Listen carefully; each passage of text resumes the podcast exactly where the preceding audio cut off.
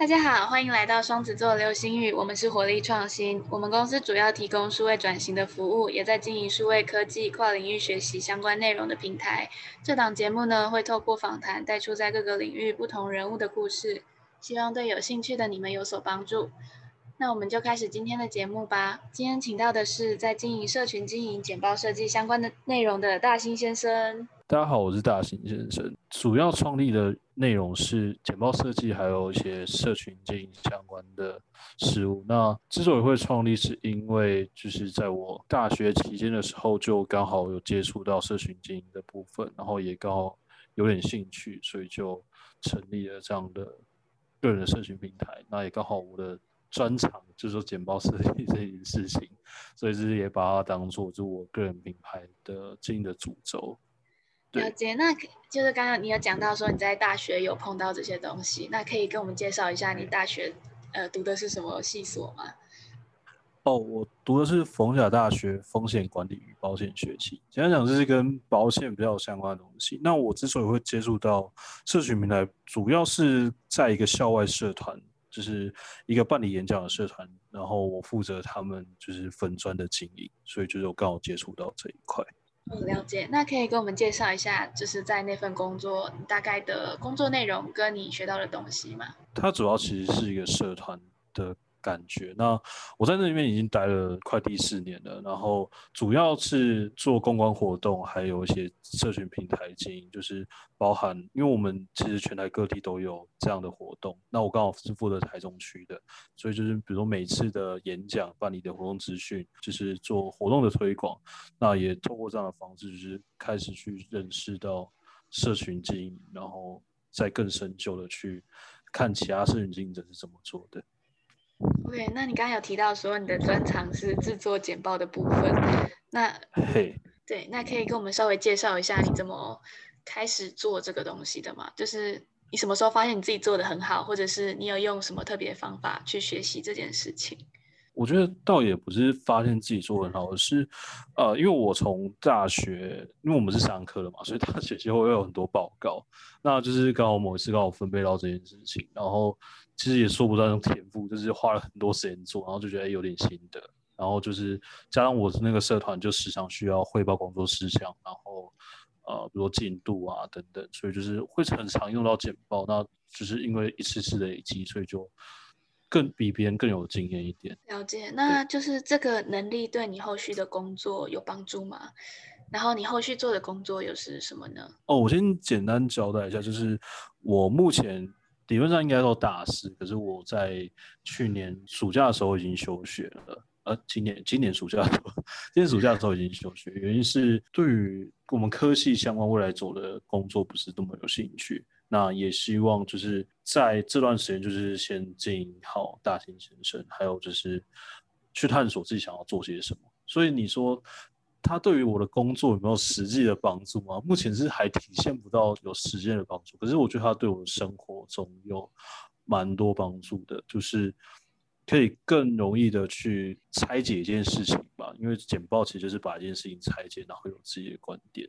就是会把复杂事情简单化，然后也帮助到我的社群经营上。是是是，呃，那你目前在做的就是探索自己吗？还是你现在目前在就是日常的工作在做什么事情？就除了大兴先生这个品牌以外？哦，其实呃，一方面是我现在还是在持续在社团的经营，就是也是社群上面的经营，然后一方面也是帮助其他社团的成员们开始建立自己的个人品。牌那，因为我算是里面相对有经验的人，然后也透过自己的经验去教导其他人。他是算是我目前最忙碌的事情。然后一方面是我有其他的打工。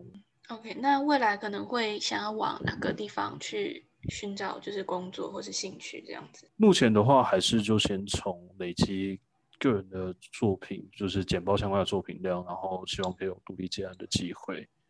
对，然后一方面也是，呃，因为我觉得社群。经营上面的相关的工作会是我比较想要的，所以往后可能也是累积自己个人品牌的经验之后，有机会的话可以去从事其他，就是可能公司的社群经营工作。那这个账号是在今年的八月开始做的嘛？那为什么有什么一个契机或是一个事件让你开始经营自己的自媒体吗？呃，我有提到就是我是在今年决定休学，就是今年暑假的时候决定。呃，虽然我已经要面临大事，但我觉得如果已经明确不要的事、不想做的事情，然后还因为说可能再念完一年就毕业了，可是我觉得这对我来讲有一点更迷惘吧，就是做一件自己觉得好像做没有想要做的事情。那我觉得在我决定休学这段时间，我总不能什么都不做，或是。这样，我决定要去探索自己想要做什么，那我得先有个行动。那也是刚好在那段时间，我选择去打工换书，我去到澎湖的七美，就是一个很乡下的地方，然后就是有很多时间可以跟自己对话，然后询问自己想要些什么。那我觉得，既然我对于简报还有摄影经营上班有兴趣的话，那不如我现在先从。个人社群媒体开始了解，所以算是在迷惘中，就是找一些自己有兴趣的事情开始去尝试，这样的契机开始做这这个平台。那就是你做到现在大概三个月到四个月的时间，你有抓到什么方法或是原则吗？我自己觉得，在从事个人社群经营的时候，一定要多去主动认识其他创作者，就是不管你的能力如何，或是。别人的能力如何？其实他可能没有做的，对你来讲可能没有你那么好。但是我觉得认识其他摄影经营者，除了是帮助自己有机会进步之外，我觉得他也是一群跟你做一样事情的伙伴的感觉。就是因为只有他们懂你经所经历的困难，因为我觉得社群平台是一个听起来好像没有上班时间是一件很很自由的事情，但同时你也没有下班的时间。就是如果你真的忙碌的话，会很忙碌。那如果你就是可能叫怎么讲，就是时间管理不好的话，你就会荒废很多时间。所以我觉得正是其他的社群经营者是一个。除了交流之外，然后还可以互相成长、进步、互相督促的一个伙伴吧。我觉得这是一件蛮重要的事情。嗯，了解。所以认识同业伙伴是一件很重要的事情。那就是小小的问一下，因为我自己有这样的状况，就是你会被数据绑架吗？或者是被就是心里一直悬着这件事情，然后会就像你刚刚说的，没有所谓的下班时间，就是你会一直脑中在想这些事情，你要做什么内容，然后。一直看那些数据，说为什么这样不好，为什么这些内容不好，等等的，就是你有这样的状况吗？我觉得每个人都会吧。就是关于这件事情，我觉得，呃，像我过去，呃，因为你这你在访谈上面刚好也有提到，就是我过去会做一些语录型的东西。那其实这一个东西，它就是因为它反应不好，然后我觉得一方面也是跟我在这个。平台就是这个品牌经营的定位，好像也不是这么符合。就是呃发语录这种，因为我觉得我发的东西都比较偏理性，然后又因为他成绩不好，所以其实让我蛮焦虑的。因为就是坦白说，发语录这件事情，它需要花费的时间相对比较少一点。就简单讲，它是一个速成的东西。那速成的东西，然后成绩不好的时候，我就会很犹豫，说 那我应该要怎么办？所以我后来就是改做。呃，书籍相关的就是个人学习的东西，然后再转换形式再发这这类型的贴文，所以我觉得当然会在意成绩，我觉得在意成绩是不是坏的？因为这样你才能进步。如果你都不在意的话，那作为一个摄影者，就他就变成一个好像我想做什么就做什么的感觉。嗯，不能太佛系的经营，会没有成长这样。嗯，对对对。嗯，那可以请问一下，就是你当初为什么会想要做语录这个方向呢？呃呃，我个人就是比较喜欢台湾文学，就是我很喜欢看台湾文学的书籍，然后就也觉得在这一方面上，他也是把我的兴趣放在这个平台里面，我觉得他可以更更多呈现我的这一个人设的感觉吧，就是因为我平常喜欢看的东西，然后呈现给我的粉丝，那就是可以更。更贴近粉丝们一点，我个人是这样的感觉了。好，了解。那就是刚刚有提到简报设计的部分嘛？那你刚刚有说，就是你有发现你做这件事情做蛮好，然后就是你是上课出身的嘛，所以就是比自然比较有多一点的机会可以练习。那你可以稍微跟我们介绍一下，在学生时代，呃，把这件事做得很好，对你有什么正面或者负面的影响吗？第一是负面影响 的话，我能想到就是你需要花相对比较多的时间在做这件事情上，因为其实做简报它就是一个你熟悉了，它就会运用自如的一个东西，就是它就是需要时间，没有什么捷径的方式，就是你去上课或者怎么样，你都得实际做，就像写数学一样，就是老师教懂你了，你还是得实际做一遍，你才会真的懂，所以。我觉得它的负面可能就是需要花相对时间。那正面的，以正面的效果的话，我觉得就是很现实的是做，比如做报告的时候，你不用担心分组会有人找你啊之类的。那一方面是老师们也会给你比较好的分数，我觉得至少在课业这一块上面是比较显著的。我觉得另外一方面是，我觉得会善用做简报这件事情，可以帮助自己。逻辑更好一些，就是你更容易把一件事情按照顺序的排列好，就是你该做哪些事情，然后或是这件事情应该要先解决什么。我觉得对于我生活的帮助是这样子。了解，所以嗯，就是透过，因为简报就是要先把内容整理好，然后排列好嘛，所以可能你觉得对这样的思考模式是对在生活上有帮助的。那嗯，就是有什么？在简报的时候很特别的经验嘛，比如说下面，呃，可能老师啊，或者是同学反应很好，或者是有发现全部大家的眼光都在看你，类似这样的，就是比较印象深刻的印呃经验，可以跟我们分享一下。我有印象深刻蛮多的经验可以分享。对，我觉得我觉得这个也很重要，就是我我自己觉得在大学时期就是一个你可以犯错成本机会成本较很低的一个。一个机会，就是因为你到了职场之后，你才在那边就是犯错或是出糗，其实是一个成本很高的事情，搞不好一个不小心就被 fire。对，所以我觉得在大学时间，就是有尽尽量可能的去尝试一件重要的事情。我在大二的时候，那时候其实我也没有真的很有经验，那我就参加了一个简报的学校的简报比赛。对，那就是很如愿的，就是我们有初赛跟复赛，那我如愿的进入复赛。那复赛的话就五个人而已，然后就是我原本是第三位，然后我那时候就很紧张，因为我没什么上台表达的经验，那时候才大二。然后临就是要轮到第二位的时候，临时第二位说他不想参加了，他就上台前一刻他就绕跑。那我是第三位，然后就突然被叫上去，然后就超紧张，然后脑袋一片空白，我就在就是。下面有校长，还有一堆就是老师在面前，然后就是讲六分钟，但是完全不知道自己在讲什么。就是简报都准备的很好，然后也练习好几百次，但是我就是忘记，脑袋一片空白。所以我觉得，当然他对我来讲有很大的呃挫败吧。可是我觉得，就是有这样的经验，我才会觉得，哦，我下一次一定要做更好，就下一次不能再发生这样的状况的那种感觉。所以我觉得每一次失败都有很一定程度的意义吧。嗯嗯嗯，那。目前就是 i 就是你在经营，呃，也有在经营社群平台。那 Instagram 现在上面的内容非常非常多，然后就已经几乎到一个泛滥的地步。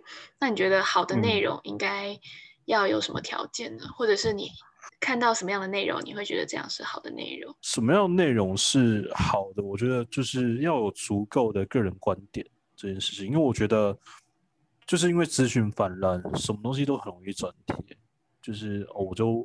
网络上 Google 一下，然后截一段截一段的，其实它就不是你的东西。即使他写的再好，你也可以感觉到这好像不是，好像或者我之前看过是不是他写的。所以我觉得有个人的观点、感受或是人设的感觉是一件很重要的事情。就是他是因为你这一个人，然后再加上这些专业能力的分享之后才喜欢你的，而不是因为就是我随便转贴一些东西然后喜欢。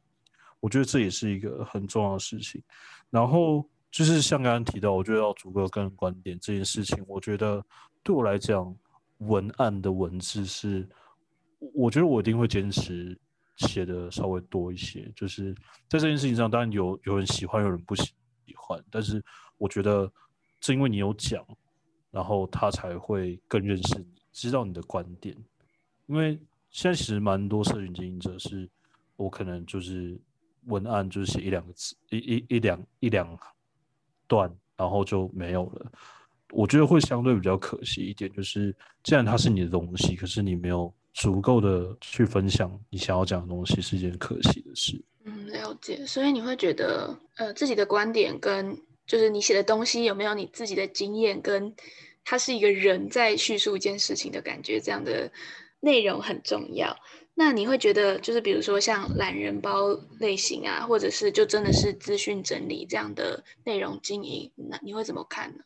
我觉得也没有不好，我自己也有做过 懒人包的东西，我做过一份简报的模板的懒人包。那其实我一开始我其实很犹豫这件事情，因为我觉得其实简报模板你在网络上随便找都有。那特意做这件事情，很像有点哗众取宠，然后希望大家来追踪自己的感觉。但是，之所以做这件事情，是因为我觉得从懒人包的方式可以让粉丝们更理解我想要传达的东西。我也可以通过这个懒人包的东西，然后去介绍一些可能简报相关的资讯。所以，端看你怎么用懒人包这一件事情。就是如果你懒人包的整体是哎有个人的想法的，我觉得也很好。对，就是没有真的绝对的不好吧？对，嗯嗯，那你自己就是个人会喜欢怎么样的内容呢？就是比如说你特定追踪的账号，然后它有什么样的特质，然后有这样特质的东西，你会非常有兴趣的，可以跟我们介绍一下。哇塞，你知道我是一个 个人摄影经营者嘛，所以我的工作就是要花很多时间看各式各样的贴文。所以，呃，我追踪的层面蛮广的，就是基本上就是只要是社群经营相关，我都会去看。那我个人特别喜欢的话，是我一个同期的好伙伴，他叫文案小菜鸡。我不知道你可能可能你有看过，只是你不知道他，就是他是做文案相关的东西，然后也可能会做广告类型的内容。那我觉得。因为这一块是相对来说我比较需要培养的能力，所以我就 特别喜欢这一位经营者。然后，因为我跟他私交也还不错，然后预计在圣诞节时候也想要一起办活动，所以就是对他特别有印象。哦，了解。好，我们好像其实我们平台也有分享过他的文章，我也觉得很棒。呃，我最印象深刻的是他最近有一个那个日本广告创意背后的秘密，我觉得好厉害哦！就是哦，怎么找到这些东西的？对，重点是他的影片很清晰。没错啊，因为我们都不会做这样。好，那手机要很好，手机要很好。好，对，那你刚刚有提到说，就是你现在目前在。算是探寻、找寻自我的阶段。那在这一段时间之后，你有就是稍微知道自己想要的是什么，或者是你觉得成功的人生可能会是什么样子？可以稍微跟我们分享一下。成功人，我其实我上一篇提问就是刚好有小小剧透这件事情，就是因为我前阵子在整理一本书。的笔记叫“听起来都对，但成本高昂”的一句话，反正就是他在讲，就是很多时候用忙碌来遮掩自己，可能没有真的很真的知道自己在做什么这件事情。比如说，有有点难懂啊，就比如说上大学这读大学这件事情，就是我现在忙着读大学，所以我没有办法没有时间去思考我想要做什么，或是我真的未来想要做的工作等等。就是我就是先把大学念完，但是如果你念完之后你才想，可能就来不及。就是我们常常会用忙碌一件事情来包装自己不想去想一件事，我觉得是件很可怕的事吧。对，所以我觉得成功人生是什么？我觉得不是你，你可能很有很有钱啊，或是很有权势等等。我觉得可能是你很很清晰自己做的每一个选择是为了什么。然后花了时间是为了什么？而且而且是你喜喜欢的事情。当然很多现实考量，比如说，我就我家是没有钱，我就是要打工啊。那我要怎么做我喜欢的事？我觉得就是打工，它也有分很多。呃，端看你用什么价值观去看待打工这件事情。就是比如说，我打工就只是为了赚钱，还是我打工之余我可以为在这份打工上学习到什么东西？就是当你想要获得什么时候？你才有办法从这一件事情获得什么。如果你没有去想它就只是一份打工。但是如果你想要通过打工这件事情，比如说我学到开店的经验，我学到如何去服务客人等等，就是如果你想要做这件事情，你就会得到什么。所以我觉得知道自己的目的很重要。嗯，对了解。所以成功的人生对你来说，就是你知道自己每个选择在干嘛，然后就是全心全力做这件事情，去享受它，这样子。嗯，对，嗯，好。然后那保持快乐这样。对，对啊，我觉得这件事情蛮重要，可是就是一件很难，是大家都知道，但是就是很难在你低潮的时候说我要快乐，很难。可是我觉得这是一件很重要的事，就是只有在这样的状况，你才有办法去面对所有挑战吧。就是你真的开始正向的去面对问题，我觉得是很重要的。嗯所以情绪调整也是很重要的关键。那就其实我刚刚听你讲这些，我还蛮感动的，就是就是差不多年纪嘛，然后就是这个年纪会算是被迫嘛，半强迫自己去想自己呃未来到底要做什么，或是要走哪一条路，然后就回头去想，就会觉得为什么都已经二十几岁了，却没有好好想过自己真真的要做什么。却就是好像每个选择都算是被半推半就，不算是就是我真的要什么，然后我去规划说我要怎么走到这里，嗯，然后就算是有点可以理解你为什么想要休学，或者是为什么会想要停下来，然后重新看看自己。你这样讲，好像我推荐大家休学一样。我我我个人觉得，呃，我只是岔开一点话题，就是想要聊聊休学这件事情。就是我觉得每个人都会有自己想要做的事情，或是自己的梦想。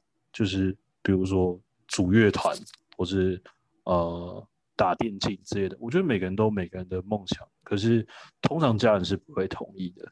在这件事情上，我觉得真正的为自己负责这件事情，是你可以让家人放心的让你去做这些事情。就不论他同不同意，你可以用行动证明，让他们知道你可以照顾好自己，我觉得就很足够了。就是让父母都希望你可以安稳的照着他们想要的方向去执行，就是去走每一步，大学好好毕业，然后最好是去考公职，然后稳稳定定的一辈子。当然，每个父母都这样想，但是只有你能决定你后半生要怎么过，因为你爸妈不可能，理论上啦，应该是比你短一点，就是生命的尽头会比你快到。那你也不会希望你的后半生都来埋怨你的父母说为什么要让我做这样的工作，我明明就不快乐。所以我觉得除了追寻你的梦想之外，就是让你父母安心，然后让他知道你可以照顾好自己，即使争吵，但是你要让他知道你过得好，你过得快乐，是一件孝顺的事吧。孝顺不是你每什么事都听他的，那不叫孝顺，那只是盲从。就是孝顺，是你让他知道你过得很好，而且你会照顾他们，然后会关心他们。我觉得这才是孝顺，所以不应该用听话来作为孝顺的定义。我觉得，对，嗯，所以你在做休学这个决定的时候，其实你算是想了很多，然后也做了很多这方面的努力嘛，就是在跟说服家长跟说服自己方面。当然了，谁谁会？只是哪个父母可以接受自己儿子大肆休学？就是我也觉得这件事情，对我，如果我是我儿子，我应该也会很生气吧。就是，但我觉得既然我已经做了这样的决定，我就必须为自己决定负责。所以我休学之后，我就自己开始打工，然后赚自己的生活费，至少不给家里带带来负担。就是我觉得我可以让家人看到我可以好好照顾自己的方式。感觉你对人生追求人生的，就是你想要的东西，还蛮有想法的。那可以给就是可能迷茫的大学生们一点建议吗？就是应该要怎么样才可以找到自己想要什么？我刚刚有提到，我现在在一个校外的社团，那其实我们社团主要是办理各种各样的职场演讲。那我自己个人遇到很多大学生，因为我们受众对象就是大学生，然后因为我是社团干部，所以我要面试过很多人，然后去了解他们的状况等等。那我觉得现在大学生最常遇到的问题就是，我都还不知道这个工作是什么，但我就确信我要走这个工作。比如说，一定很常听到会计会计系的学生说：“哦，我就是到底比我毕业后就要去考会计系证照，因为我要当会计师。”但是你真的去了解过会计师小应该要做些什么？你真的觉得你的个性合适吗？就是如果你都不了解这一份工作，你都还不知道这份工作遇到哪些难题，那如果我真的让你考上，比如你考了研究所，然后考了会计师证照，然后进去会计系，然后过三个月就发现自己不适合这份工作，那要怎么办？所以我觉得大学这段时间就是来探索自己的，就是你认识自己，自己需想要什么。所以应该要花更，不是说不要念书，而是我真的觉得课业这种东西是过了就好，不一定要追寻说我一定要第几名，但是你一定要追寻自己想要什么。因为我觉得，当你确认知道，比如说我读会计系，然后我真的确认了我自己喜欢会计这份工作，我才真的下定决心去好好念书，而不是我现在不知道要做什么，所以我现在只能好好念书，那未来再看看要不要走会计系这个工作。这是本末倒置的做法。我觉得在台湾教育就是这样子，就是很多时候我们都是被大众，就是大家的要讲潜意识，好像也不是，就是大家都觉得你应该要这么做，所以我我就觉得，呃，对我应该要这么做，这是很奇怪的事。只是你自己都不能掌握自己想要做什么，或者根本就不去想自己想做什么，那我觉得会浪费很多时间。所以你觉得，就是台湾的教育是哪，就是哪个方面可能有点？没有运作好，所以会造成连大学念出来都已经要出社会的学生还不知道自己要做什么，或是他连呃探索自己想要的东西这个动机都没有。你觉得是什么样的问题会造成这样的结果？我觉得这是这是一个，他已经不全是大学的问题了，就是它是一个，我觉得是上一代留下来的观念吧，就是大家都觉得好好念书是。出人头地的唯一出路，自然而然，你的父母、你的亲友的老师，比如高中老师就会跟你讲说，你一定要好好努力念书，然后去拼大学。我觉得在呃，尤其是我我自己，我自己在高中的时候，我们的选科系不是说哦你想要做什么而去选那个科系，而是比如说，因为我个人是繁星的嘛，所以繁星就是主要是看学校。我先选了逢甲之后，看逢甲有哪些科系我可以填，那我再就是。按照可比较可能进的方式，然后去填，最后才是我个人的兴趣去。比如说，我最可能进去的可能是文科，我再从文科里面选，可能相对来讲我更喜欢的。但是你用这样的方式去选择的时候，怎么可能这么塞就让你 选到你要的？就是人有这么多可能性，但是不论是教育制度，还是家长或者是学校的希望，都会让你可能离你想要去的地方更远。可能是这个社会的观念吧，就是大家都觉得，哎，毕业证书是那张门槛，然后大家也觉得，呃，可能固定哪个科系就是特别赚钱，比如说医生之类的，所以可能你成绩好，然后你家人就会叫你去念医生，可是完全不知道为什么要做这件事情。嗯，所以你会希望，比如说你现在还是国中生啊、高中生或者是大学生，就是还有还在就学期间，还可以。就是犯错率相当被容忍，或者是还有很多时间可以去探索自己的学生们，就是可以花多一点时时间投资在探索自我这一块。我我自己觉得其实没有必要去限制，就是哦，好像他们还有时间，然后大事已经来不及了。就是如果你真的觉得这份工作不适合你，或是你未来不想走这一个，我觉得看你可不可以请假，或者真的没有办法，你可以辞职。就是真的。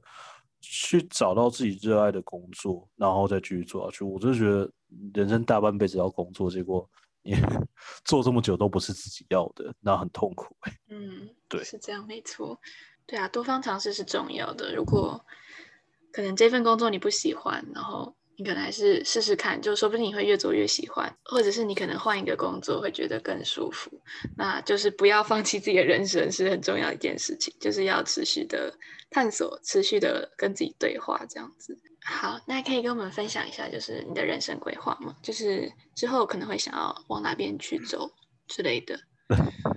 人生规划 不方便也没关系，就说个大方向这样。可以是是可以是可以，就是。目前的话，我会希望自己可以朝向比较偏向讲师的角色吧。就是我会哦，我在预预计寒假的时候会办一个就是简报相关的工作坊，那就是主要对象也是大学生，那就是希望可以透过就是那是学校营队的感觉吧，就是三天的活动，然后让大家可以就是学到简报技巧，然后有个实际演练的方式，所以。往后应该会希望就是有这样的时间跟能力，对的话，就是希望可以多多举行这样的活动，累积经验吧，就是有点类似自由讲师的感觉。好，了解。那今天的节目呢，就差不多到这边。然后我们非常谢谢，呃，大兴先生来我们平台跟我们分享，就是包括自己很特别的求学经验啊，然后还有在社群经营还有简报设计相关内容的经验上做了很多的分享。那非常谢谢他。那我们今天的节目就差不多到这边，大家拜拜。拜拜。好，哎，所以这样结束了吗？